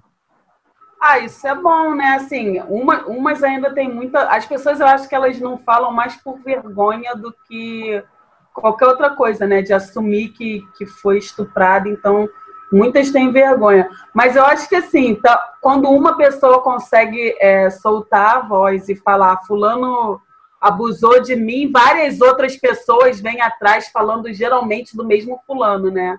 Isso é muito bom, assim. Eu, é, é uma coisa é uma coisa que com o tempo é, vai começar a diminuir. Eu acredito muito nisso, porque quando você perde o medo de denunciar a pessoa que te agride, a pessoa já pensa várias vezes, né? Porque também é uma forma de agressão. Então a pessoa já pensa várias vezes se ele vai querer fazer isso com o próximo porque o próximo pode botar a boca no trombone e sujar completamente a imagem dele. Isso, ao meu ver, é uma postura muito legal que essa fase de empoderamento feminino aí está trazendo para muitas pessoas. A atriz, a mulher fala chama-se Débora Calume. É, ela, o primeiro episódio está no Globoplay sobre o João de Deus, ela conta essa história junto com outras mulheres que foram abusadas pelo João de Deus é, Alexandre Vale, é, os homens estão tendo que se tocar, né? Algumas brincadeiras que se faziam antigamente não são mais permitidas hoje. Algumas coisas que os homens achavam que tinha nada demais tem muito a ver. Esse negócio de teste do sofá, esse negócio de ah, dar uma bebidinha para relaxar, dar uma maconha para relaxar, esse tempo passou, né? Tem que respeitar, né, poeta? certeza. Eu acho até que a Marta colocou muito bem, cara. Porque, assim, é, Nada que, é, que não é consentido e não é consentido com consciência plena é legal. Né? Porque o cara pode dizer, ah, mas ela topou. Pô, calma, mas ela topou, mas ela não estava. Né? Ela não estava em plenas condições. Só o homem então, poderoso ao lado, né? O homem poderoso. No caso da Débora, um cara podia curar o marido dela. No caso do diretor, um cara podia dar um trabalho dos sonhos para atriz jovem, né, poeta? Exatamente. Só que abusaram covardemente de duas situações. Uma, de uma situação de usar uma droga, de usar alguma coisa que a deixe inconsciente ou não na sua plenitude da consciência, e outra do, do, do poder, digamos assim, do, do, do, do um abuso de poder, né, para que fé, ela né? pudesse alcançar o. Exatamente, né? Então, assim, eu acho que eu, eu acho isso absurdo, cara. Eu acho que primeiro um cara que faz isso não é um homem, né? Porque ele precisa, ele precisa usufruir desse tipo de, de situação, né? Isso é, é de um machismo inaceitável, né? E, e acho, como a Marta colocou também, que quando uma denuncia vem uma reação em cadeia, né? Porque uma encoraja a outra. Eu só, eu, eu, não sei, eu sou muito além do meu tempo, mas eu só acho muito absurdo que ainda haja esse tipo de, de vergonha né, de falar de determinadas coisas, embora eu entenda a posição da mulher, claro, mas eu ainda acho que isso é, é muito muito lá atrás, muito antigo, né, da mulher não denunciar. Tem que ser denunciado sim. E eu, como advogado e que atuo muito em violência doméstica, e uma coisa que poucas mulheres sabem é que a violência doméstica ela não se limita à violência física. Né? Existe a violência psicológica, existe a violência patrimonial, existe a violência. É, é, enfim, são várias. A Lei Maria da Penha elenca seis formas diferentes de violência que se pode fazer com a mulher, né? de, de ferir a autoestima, enfim. É, de, de ofendê-la, de, de diminuí-la, da mulher se achar assim a pior das, das pessoas em tal. Isso tudo está dentro da violência doméstica. Então, é, o homem que, que, se utiliza disso tem que ser denunciado, sim. É, até, e, e, acho que cada uma que faz isso, para mim, é uma heroína muito mais forte do que esses idiotas, do que esses covardes, porque elas incentivarão novas mulheres a fazer o mesmo, para que a gente possa, em breve, e não, não vai demorar muito, acabar com esse tipo de prática nesse país. Aliás, dois, é, só um, um adendo. A gente, a gente fez uma gravação de um programa que você, você até brincou comigo. Ah, você também foi para a cama com a Arthur Aguiar, lembra? Lembro, lembro. Então, depois disso, é, esse, semana passada mesmo eu estava vendo é, um programa desses aí de fofoca no Instagram, e aí estava falando exatamente do relacionamento do Arthur Aguiar e da Mayra Cardi. Cara, eu, eu achei que foi uma coisa maravilhosa que ela fez, porque ela estava ela tava chamando ele de abusador e ele não admitia até um determinado momento que ele era um abusador. E aí ela foi para a rede social, chamou uma psicóloga, você viu isso? E falou: ele não é um abusador, um abusador porque ele estupra da pessoa, a, a, pessoa. Ele é um abusador porque ele não quer que ela se vista melhor do que ele, não quer que ela é, pareça uma mulher bonita, não quer que ela apareça de vestido, não quer que ela apareça de roupa curta, de biquíni, não sei o que. Ele é um abusador no sentido de uma pessoa que, que se apropria da outra pessoa. E eu achei isso uma coisa super interessante. Ela convidou várias pessoas para participarem da página dela falando exatamente sobre isso, os tipos de homem com quem você se relaciona, que eles acabam tirando, tirando modificando a, persona, a personalidade da pessoa 100%, exatamente por isso, por abusar das pessoas psicologicamente. Até ele assumir que, de fato, ele sim foi um abusador, mas que ele não entendia o sentido da palavra abuso. Eu achei isso fantástico. Vocês já repararam, vocês já repararam que todos os tipos de pessoas de má índole, ou então que não tem uma ética muito boa, ela começa é, tentando inferiorizar a outra. Isso é muito importante a gente analisar. É verdade. É, quando, sempre quando você tenta inferiorizar alguém, é sinal de que você tem um problema sério, que você está querendo se sobrepor a alguém. E nesse caso da, que a Marta falou, é exatamente isso. Todo tipo de violência, todo tipo de abordagem negativa, que até demonstra o caráter da pessoa, começa exatamente isso, quando a pessoa começa a inferiorizar a outra.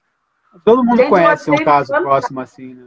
Todo mundo conhece um eu casal. Achei fantástico a forma com que ela usou as redes sociais dela, porque ela tem um alcance foda, né? Assim, vamos ser sinceros. Ela tem um alcance maravilhoso nas redes sociais.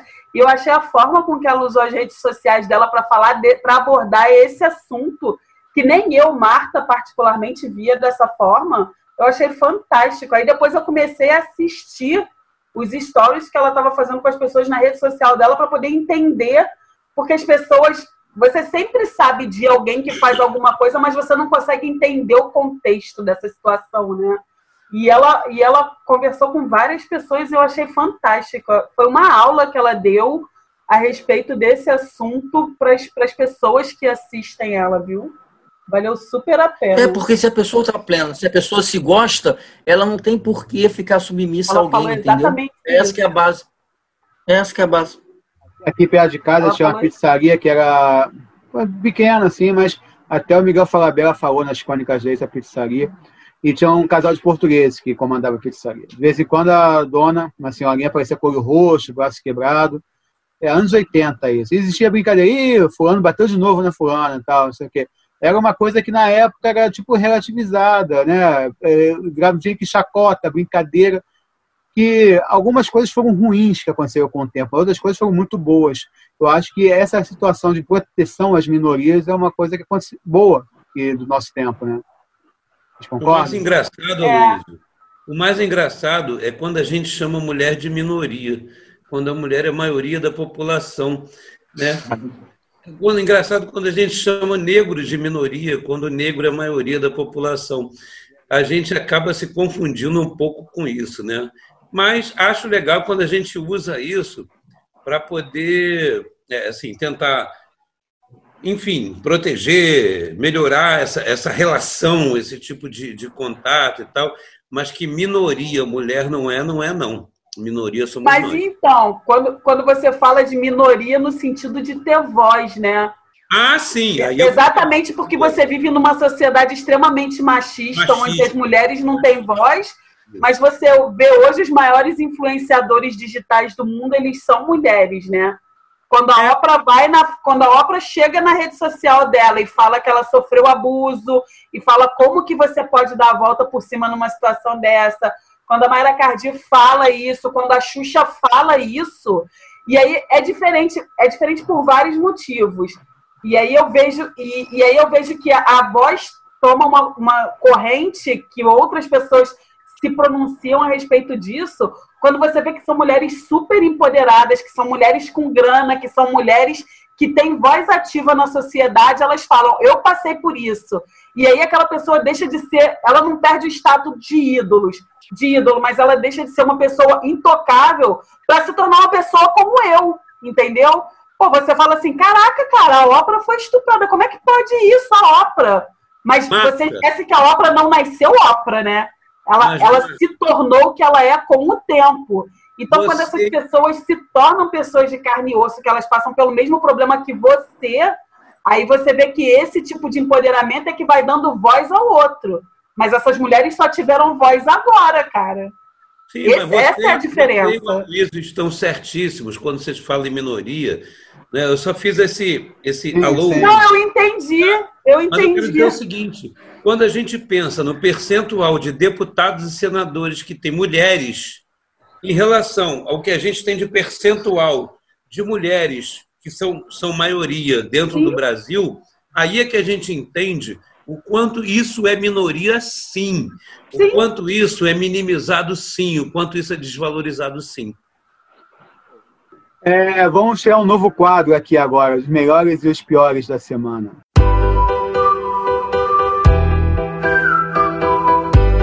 Quem quer começar dizendo alguma coisa que achou legal essa semana aí? Alguém quer falar alguma coisa? Melhores a ida de Jorge Jesus para o Benfica. Foi a melhor coisa que aconteceu essa semana. Graças que a Deus. Lá, né? Que coisa lá, né? Torço muito, torço muito pela felicidade dele, que ele dê muitos títulos para o Benfica. É a melhor coisa que aconteceu na semana. Para mim, indiscutivelmente. Alexandre Vale, você também vai ah. assumir que foi surrado pelo Flamengo e dizer que está feliz que o Portugal foi embora, Alexandre Vale? Assim como o Armando? É, eu vou dizer para você que eu não quero mais conversar com o Armando, eu detesto as pessoas que roubam a minha fala. foi a melhor notícia, sim. Ah, e quando eu digo que foi a melhor notícia, é porque eu sou neto de um português já falecido, que hoje teria 122 anos se fosse vivo, meu avô Manuel Seria o homem mais velho do mundo, né? Seria o homem mais velho do mundo que uma vez eu me lembro que o garotinho, muito, muito criança, perguntei assim: vô, que time eu posso ser? Ele falou: ah, pode ser o time que quiseres, crialhos. O Vasco, por exemplo, foi ali que eu virei Vasco, né? E tadinho, enfim, mas, é, mas ele torcia para o Benfica. Então, como meu avô torcia para o Benfica, eu sou benfiquense, se é esse o nome que tem que ter. Então, eu gostei muito de saber que esse, esse técnico que fez esse time porcaria né, ter tantos títulos, é, que ele vá para o meu Benfica, né? Porque se eu sou vascaíno, Benfica. Benfica feliz. Benfica Rubro Negra, não dê dislike que eu sou rubro negro, vou defender depois. É. E a, a, pior notícia aqui, a pior notícia. Não, calma, calma, a pior é depois, ah, calma. Marta, é alguma... Marta, alguma notícia legal aconteceu essa semana? Nada? Cara, não nada bom. Nada que justifique, assim, tirando o corte de cabelo do Armando. Quando eu falar a minha, você vai se arrepender de não ter falado nada também. Jura? Uma das grandes notícias da semana foi o nosso papo com o Manuel Dionísio, que foi sensacional. Foi um dos grandes momentos da semana. Está com uma repercussão maravilhosa. Manuel Dionísio, uma enciclopédia, a memória viva do samba. Emocionou o Armando, a todos nós. Que bacana que o, o Maestro teve duas horas e 16 minutos para falar de sua trajetória e que honra que tem sido a gente que deu esse espaço para ele. Então, para mim, foi um dos grandes momentos da semana foi ter tido o Manuel Dionísio com a gente. E é. outro grande momento para mim é o Marcelo Adnet com Senta-se em Casa, o que ele fez imitando Donald Trump, dando resposta a Felipe Neto.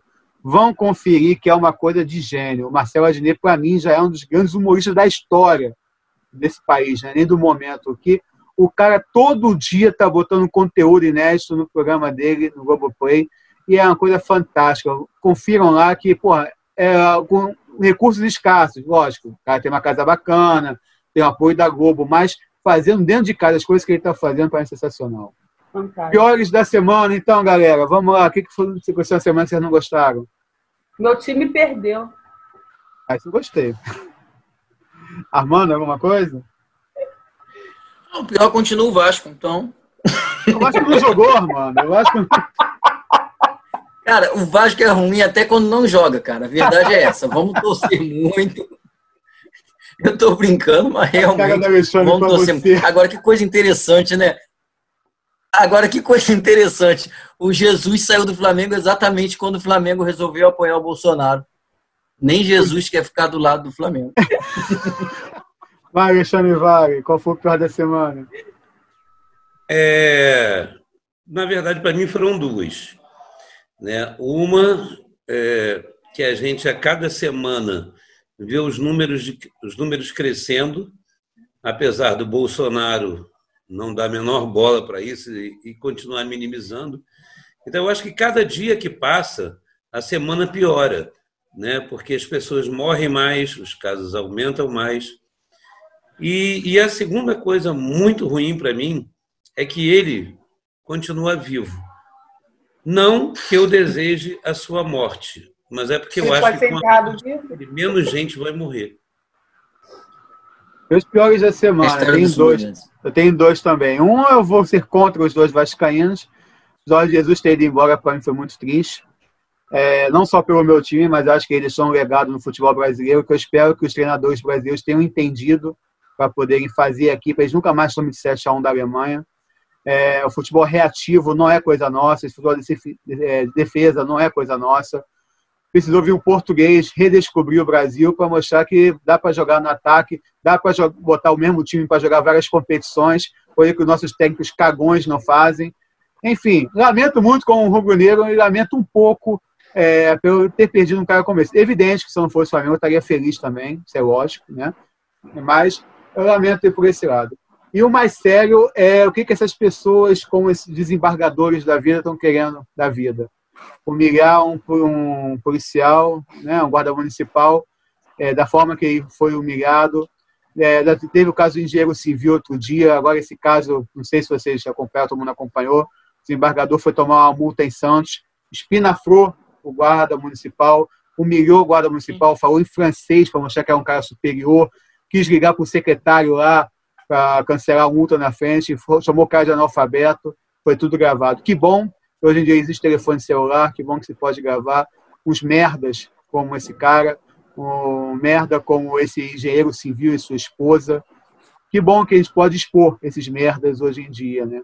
É uma sociedade Eu muito infeliz. Que Oi, Marco. Pior fala. do que o engenheiro civil e a esposa fizeram com o cara foi aparecer no Fantástico posando de vítima, né? Semana que vem o desembargador vai estar com a voz embargada lá, provavelmente também, que infelizmente a gente dá a voz a esses idiotas, né? Porque é a prova que não precisa ter estudo para você ser ou não idiota. A idiotice nasce com a pessoa e a pessoa pode ser PHD, pode ser engenheiro civil, pode ser desembargador. Se a pessoa quiser ser idiota, ela vai ser idiota enquanto a gente conhece muita gente que mal teve estudo, que é uma coisa fabulosa. Um exemplo que eu sempre penso é no Cartola, os maiores poetas da história desse país, com pouco estudo, guardador de carro, é muito melhor que um merda como esse desembargador. Mas então, aprovaram esse quadro novo, melhores e piores da semana. Só tem uma semana para pensar para a semana que vem. Voltamos já com o último bloco, sobretudo e mais alguma coisa, cada vez mais com algumas coisas para falar. Valeu! No canal SCC Produções, você tem debate de alto nível todas as terças, com sobretudo e mais alguma coisa. Curtas de comédia todas as sextas e além de peças de teatro. SCC Produções, seu mais novo entretenimento na internet. Voltamos aqui para o último bloco, sobretudo e mais alguma coisa. Falamos hoje de vários assuntos, economia no primeiro bloco, com a Grace Jesus, agradecendo mais uma vez a presença dela. No final do programa vão ter o link para poder comprar com ela. Segundo bloco, a gente falou de carnaval, falamos de Réveillon, falamos de abuso, Jorge Jesus. Fizemos uma mistureba aqui no segundo bloco. Porque é sobre isso, é sobretudo e mais alguma coisa que você pode acompanhar ao vivo. Terça que vem, olha só que surpresa, a gente vai falar de educação Coisa importante no momento, né? Falar de educação. Como é que estão as crianças em casa para estudar? Tem gente que tem computador bom em casa, escola particular, mas é que as pessoas que não têm computador, que estão em escola pública, não falem nada agora. Esse assunto de terça-feira que vem. Um assunto muito pertinente que temos convidados da área de educação. Vai ser bem legal. Acompanhe terça-feira, nove e meia. Não vai ser gravado. Faça a sua pergunta, entre no chat, converse com a gente ao vivo terça que vem. E agradecer imensamente a vocês. Esse foi o décimo primeiro, sobretudo mais alguma coisa, que o Manuel Dionísio foi sobretudo entrevista, então não conta, é o nosso primeiro. Muito obrigado, Marta, por mais uma participação sua aqui, cara de cansada hoje, mas foi brilhante como sempre. Obrigado. Obrigada. Essa dinâmica ficou bem diferente, ficou mais leve, mais bacana. Eu gostei bastante do programa hoje e espero terça-feira, né, gente? Vamos lá ao vivo para saber como é que vai ser. Parabéns para a Luciana Tutunes, que é que deu a ideia desse segundo bloco dinâmico, assim. Eu sou apenas um funcionário dela. Obrigado, Armando. Mais uma participação aí. Cabelo ficou bacana, Armando. Parabéns, viu? A Luísa ainda aproveita e ainda puxa o saco da namorada, né? Pra falar claro, assim, pô. ah, vou fazer uma média aqui. Claro, tá certo. Noiva. A noiva já, ó, já tá praticamente casado, gente. O Luciano já foi morar com ele e tudo. Há quatro meses. Já colocou, já. fez declaração de amor e tudo no Facebook. Isso pra mim já é casamento. Acabou. Olha, segundo, segundo Alexandre Vale, já é uma união estável, hein? Ih, ferrou. Tá vendo? Ferrou. Então, mas o programa, o programa foi muito bom e eu acho que esse formato é, condiz exatamente com o nome do programa, sobretudo mais alguma coisa. Foi um programa bem dinâmico, muito legal mesmo, gostei muito. Muito obrigado pela participação, novamente uma diversão. Agradecer a Gleice também, que vai ver o programa também, que foi uma grande ajuda na, na formulação desse programa, né? Valeu por vocês novamente, vocês animam a minha noite de, de, de terça-feira, né, digamos. Valeu. Alexandre Vale, grande poeta, está preocupado com o programa ao vivo. Vocês vão permitir que o poeta levante de vez em quando para poder ir no banheiro, né, gente? Vamos deixar o poeta tá preocupado. Gente, é um programa informal entre amigos, faça o que quiser da vida, só fique nu, igual a mulher do Fábio Porchat. Muito obrigado, poeta, por mais uma presença com a gente aqui. Eu que agradeço a você, a Luciana, ao Armando, a Marta.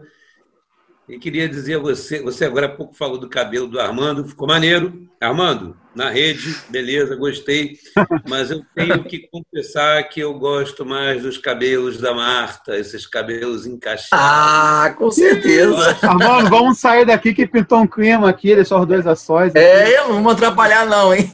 Precisamos marcar em breve uma live aqui em casa, aqui da... Caramba! Meu Deus! Olha. E dizer a vocês que, olha, nada melhor do que a gente estar tá conversando por aqui. É, esse processo de reinvenção, seja na economia, seja no nosso dia a dia, né? nesse cotidiano, tudo isso que a pandemia nos trouxe grandes lições, né? Sim. Aliás, por falar em cabelo, gente, por exemplo, eu cortei meu cabelo tem dois meses, o meu cabeleireiro veio aqui em casa, eu paguei mais Graça. caro e tal. E outro dia, cara, não, sério, é um cabeleireiro que, porra, eu quarto com ele há mais de 20 anos. Meu parceiro, por favor, é, por, por sinal, lutador de, de, de Muay Thai e tal, jiu-jitsu. E, e, o Fabinho. E eu falei assim, Fabinho, já tem dois meses e meio que eu não corto cabelo. Então você vê que até nisso a economia afeta, né? Porque eu, também, eu deixo de, de, dar um dinheiro para cara, né? Ele, ele veio aqui para cortar o cabelo e tal. E quantas pessoas não estão dando dinheiro para os cabeleireiros? Então, gente, que a gente possa estar mais uma vez juntos conversando sobre isso tudo, sobre tudo e mais alguma coisa, inclusive sobre os cabelos da Marta, que são encantadores. Um beijo para vocês todos.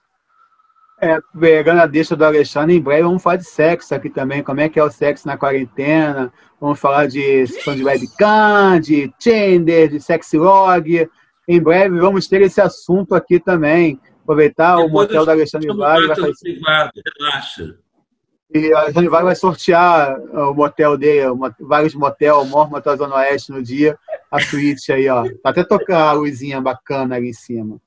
Você pode comprar essas besteiras que eu falei aqui, o programa que foi sério, foi bom demais, aqui no nosso canal do YouTube, junto com outros programas também. Foram 11, mais o Manuel Dionísio. Veja o Manuel Dionísio, está sensacional. Racismo e fascismo, carnaval, cultura, violência contra minorias e reabertura das cidades, solidariedade, lógico, eu não vou lembrar tudo. Enfim, acompanhe lá a barra de rolagem para você acompanhar não só o programa, com nossos curtas de comédia também. Se eu fosse você, eu começava a ver, porque vai ter ator novo nos curtas de comédia, né, Alexandre Vale? Vejam lá o Home Office, vendo outros curtas de comédia também que ele está fazendo. Você pode assistir esses programas também no Gazeta do Rio, desde o Manuel Dionísio, este de hoje, o ao vivo de semana que vem, Todos, a partir de agora, estão lá com o Leonardo, nosso amigo, site Gazeta do Rio, jornalismo independente de qualidade de gente jovem. Também Spotify, Google Podcast, Apple Podcast, podcast pra caramba aí, seu aplicativo preferido, você acompanha lá, sobretudo e mais alguma coisa, SDC Produções, você encontra. Muito obrigado a vocês, Alexandre, Armando, Marta, a vocês que nos acompanharam ao vivo, a vocês que perderam alguma parte, podem acompanhar depois, não tem problema. Muito obrigado. Semana que vem a gente volta ao vivo. Olha só que coisa bacana, vamos estar ao vivo com vocês. Se o Alexandre quiser ir no banheiro, ele vai ao banheiro na sua frente. Olha só que coisa boa. Valeu, gente. Até mais.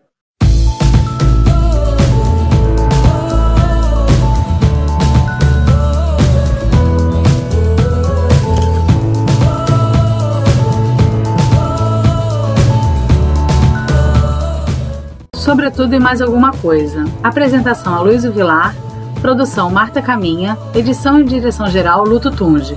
Realização SDC Produções.